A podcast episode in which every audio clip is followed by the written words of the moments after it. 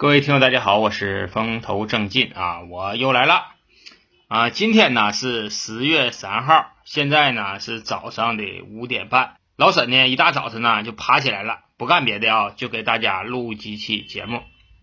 这距离上一次更新呢又差不多一个礼拜了啊。有的听友就说了，哎，老沈，你说你这十月一你也放假了，你待着也没有事儿，你那腿脚也不方便，哪哪哪都去不了的。你就搁家多录几期节目呗，你闲着干啥呀？这几天呢，全网的主播都不上传，你说你也不上传，咱们这边都没有听的了。在这里呢，我跟大家说一下啊，因为我女儿吧是高三的一个学生，她这个十月一呢就休息三天，也就是说我只能陪她三天时间。平时呢我还看不着她，所以说放假的这几天呢，我一直没录节目啊，我得先把这个家呀给营务好。这个录节目啊，都是业余爱好，都是闲着没事的时候，我自己鼓捣点这玩意儿给大家听。我另外啊，最近我在卖榛子啊，卖东北的开元榛子。有的听友就说了，哎，你看哈，这帮干主播的最后都会走这条道。你看老沈没？他一天老实巴交的，现在你说他也卖货了，他也知道变现挣钱了。这小子啊，他妈学坏了。在这里呢，我再跟大家说一下啊。这个卖这个榛子吧，实际上耽误不了我太多的时间。为什么呢？因为没有你们想象的卖的那么多。另外呢，这一份榛子啊，我属实也挣不了几块钱儿哎，所以说大家呢，这点可以放心。老沈呐，分得清主次，不会说玩物丧志的说这边我光卖榛子，这边节目我不做了啊，那是不可能的啊。另外呀，我还得解释一下，老沈呐，不是说一个不差钱的人。老沈的工作呢，一个月啊就能挣这么三千来块钱儿。我现在呢还养这么一个高三的学生，可以这么说哈，就是生活上捉襟见肘。我那边我媳妇陪读，那边还租了一个房子，我这边呢还得上班，两边全是挑费，再加上我儿子的补课费，再加上上学的一些费用，我基本上吧，我每个月都是赤字在过这个日子。所以说有这么个机会让我挣个十块八块的吧，我也挺珍惜。我也希望通过我的努力，通过我做这个节目，能够改善一下家人的生活。我想啊，这也是我的一份责任吧。所以说，大家对这个事儿啊，不要想太多啊。老沈还是说以前的老沈，也会尽心尽力的给大家做这个节目。昨天晚上我还发了一个朋友圈啊，这个是我有感而发啊。我是每隔一段时间呢，我就回头问一问自己，我就问我自己哈，我说老沈，你说你做这个节目图什么？是不是为了图钱，还是为了图名，还是为了图利？你到底图什么？我隔一段时间呢，我就问一问自己，我看看我的初心变没变啊？但是每一次的答案都是说什么钱呀、名啊、利呀，不是我现在应该思考的问题。我现在应该想的问题就是怎么把这个节目啊。给说好，怎么样能把我的朋友啊都留住？如果说你们能从我现在一直跟到我说不动的那天那对于我来讲那就是最大的收获。老沈呢，其实现在挺难，老沈什么活都干不了。可能加过我微信的朋友都看到过哈，老沈这个手基本上就是个残废，拿出来只要使一点劲，就在不停的那么抖动，基本上就是一个废弃的状态。我现在呀，就是留了半边身子给我过生活，唯一现在还能动弹的，还能利索点的，就剩这张嘴了。所以说呀，我一定要把我这个嘴呀利用好，给大家呢多带来一些欢乐，也给自己呢留下一个曾经来过的痕迹，仅此而已啊。所以说大家呀，不用有太多的顾虑啊。老沈的初心呐一直没变，老沈在这里只想交些朋友。只想把这个节目做好，钱的事儿啊，我还真就没有那么专营过。老沈，但凡是对钱有一定的贪念，也不至于说今天混成这个熊样的，靠着这三千多块钱的工资过日子啊。老沈没有野心，你放心。我媳妇儿都说，那个老公啊，你这个人就是没有欲望啊，对什么都没有欲望。现在回头想一想，我这种没有欲望的状态，其实是对家里的一种不负责任。这个事儿我现在才寻思明白，可是寻思明白了又有什么用呢？我现在连最起码的生产资料我都没有，我连一个好身体我都没有。所以说呀，说到千，说到万，老沈卖点榛子，无非也就是想改善一下家里的生活。在这里呢，还是希望大家多理解一下啊。对于捧老沈场的朋友啊，在这里啊，老沈再次感谢。好了，今天呢，咱们继续做节目啊。今天讲什么呢？今天呢，咱们继续讲日本。这日本呐，现在还讲不完了呢。最开始我是打算讲这个武士的哈，结果呢，这书一看，这讲起来呀就没头。从开始到现在，一共是讲了十一期了。这个武士啊，咱还没讲上。这个故事啊，越讲越多。给我讲的我都没有信心了，我都不知道啥前能把这个尾收上，啥前能把这个武士啊给你们讲到。另外呀，还有听友跟我反映一个什么事儿呢？说老沈呐，你讲这个玩意儿吧还行，但是这里这个人名啊太难记了，我听一会儿啊我都记不住谁是谁了，听一会儿啊就乱套了。你一乱套呢，我就不愿意听了。所以说你这个日本呐，你赶紧讲吧，你讲完了你讲点别的。这个呢，我是实在是有点听不下去了。其实哈，不光说你们有这种想法，老沈呐，同样是也有这种感觉。就是日本这个历史哈，就是别的咱不说，就这个人名和这个人物关系，简直是太他妈乱了。我每天看这个书的时候啊，我都得做笔记，我得把这个人名写上，我还得画那个关系图。他叫什么名？他现在叫什么名？他他妈以后叫什么名？他和他是什么关系？我都得拿笔啊标注上。所以说做这个日本这个历史的节目啊。我也很痛苦。鉴于以上几点呢，我有这么几个打算啊。我打算讲到哪呢？咱就讲到大化革新之前，大化革新以后的事儿啊，咱就先放一放。也就是说什么呢？到武士产生之前的事儿，我先给你们讲利索。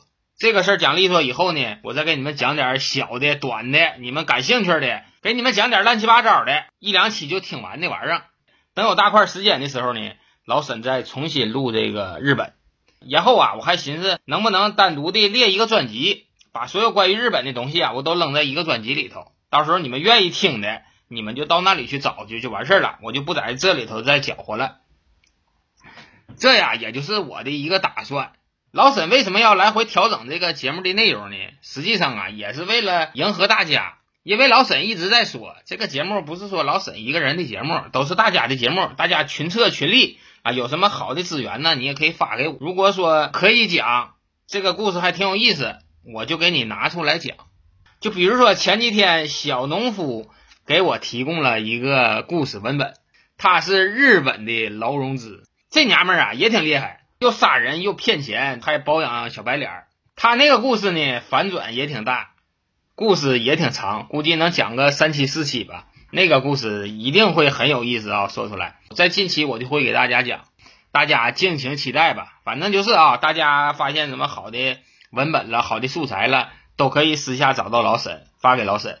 老沈呢，再以老沈这种独特的表达方式，再给你们把这个故事讲出来啊！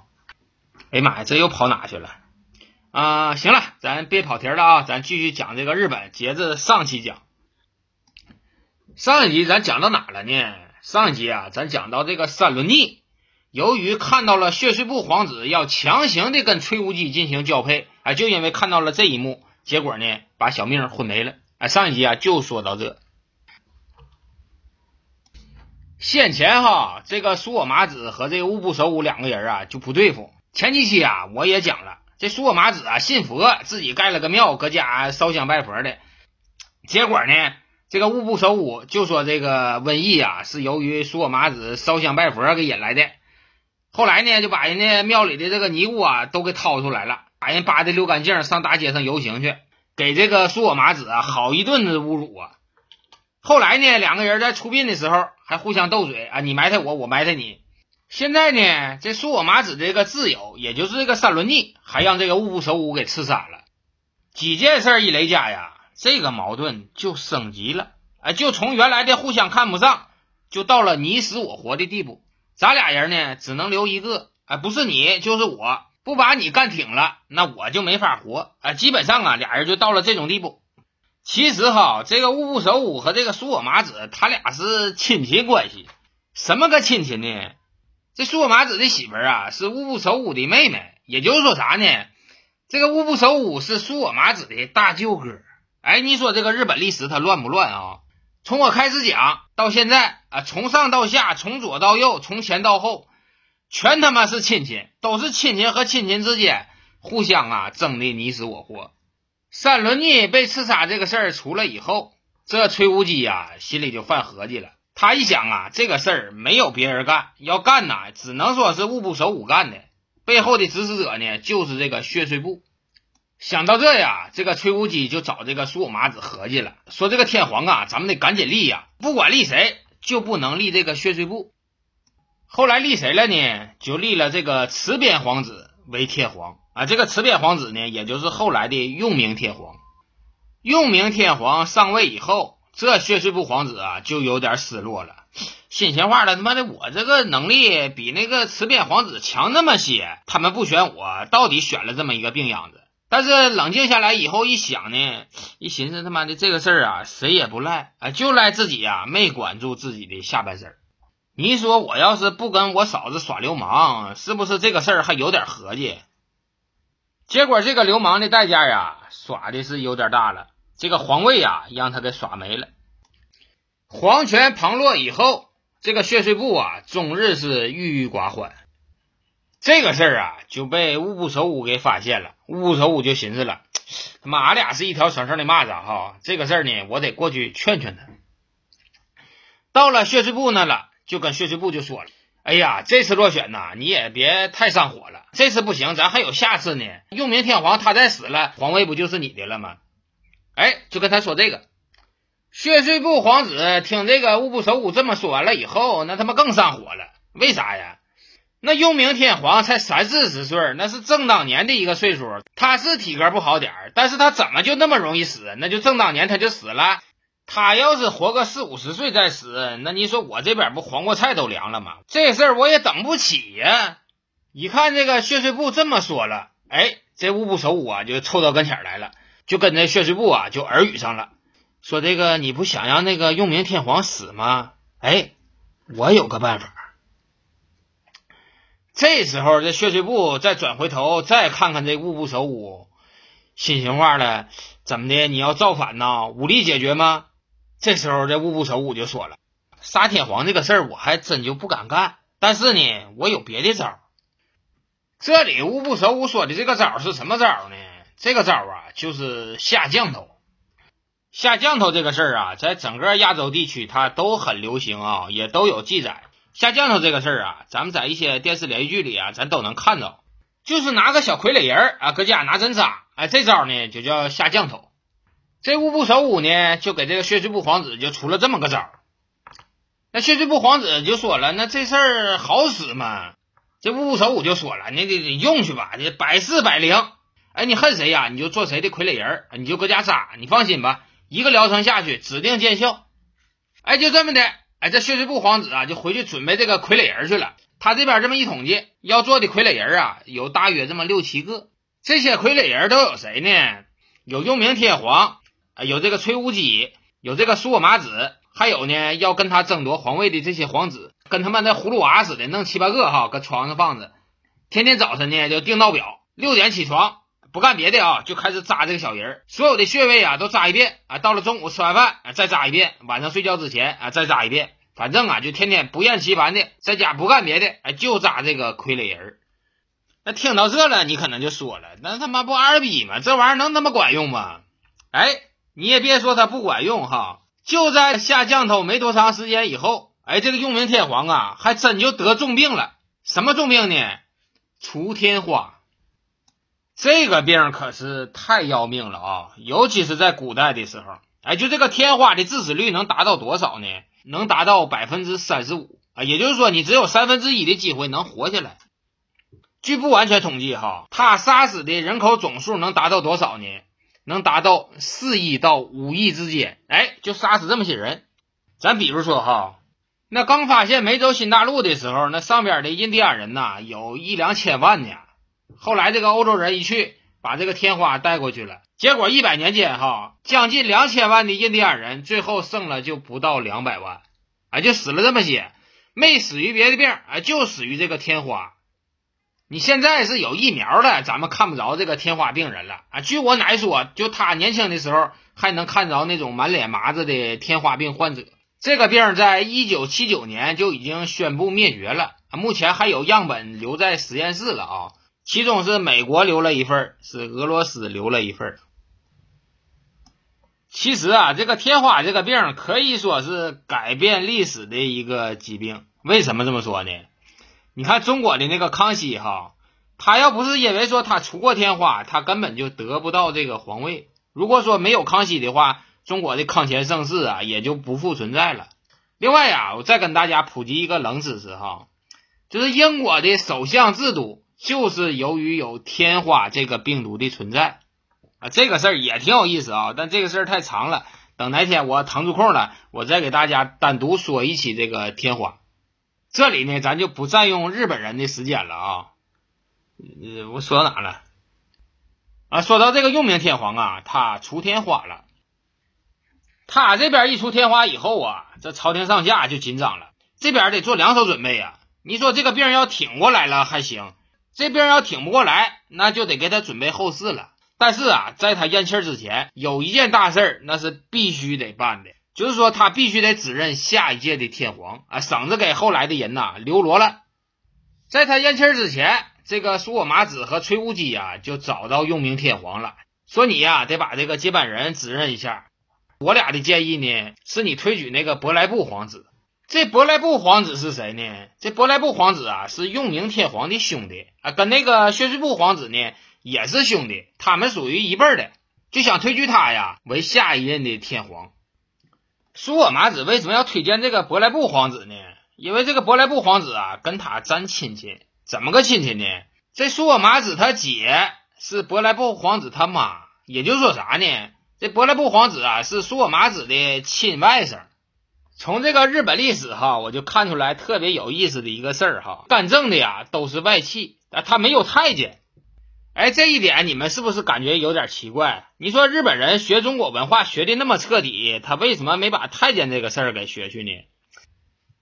说起这个事儿啊，其实挺有意思啊。日本那边为什么没有太监呢？是因为日本的畜牧业呀不发达。哎，一听到这呀，你可能就会问了：哎，老沈呐，你说那个有没有太监跟畜牧业发不发达？它有啥关系呀？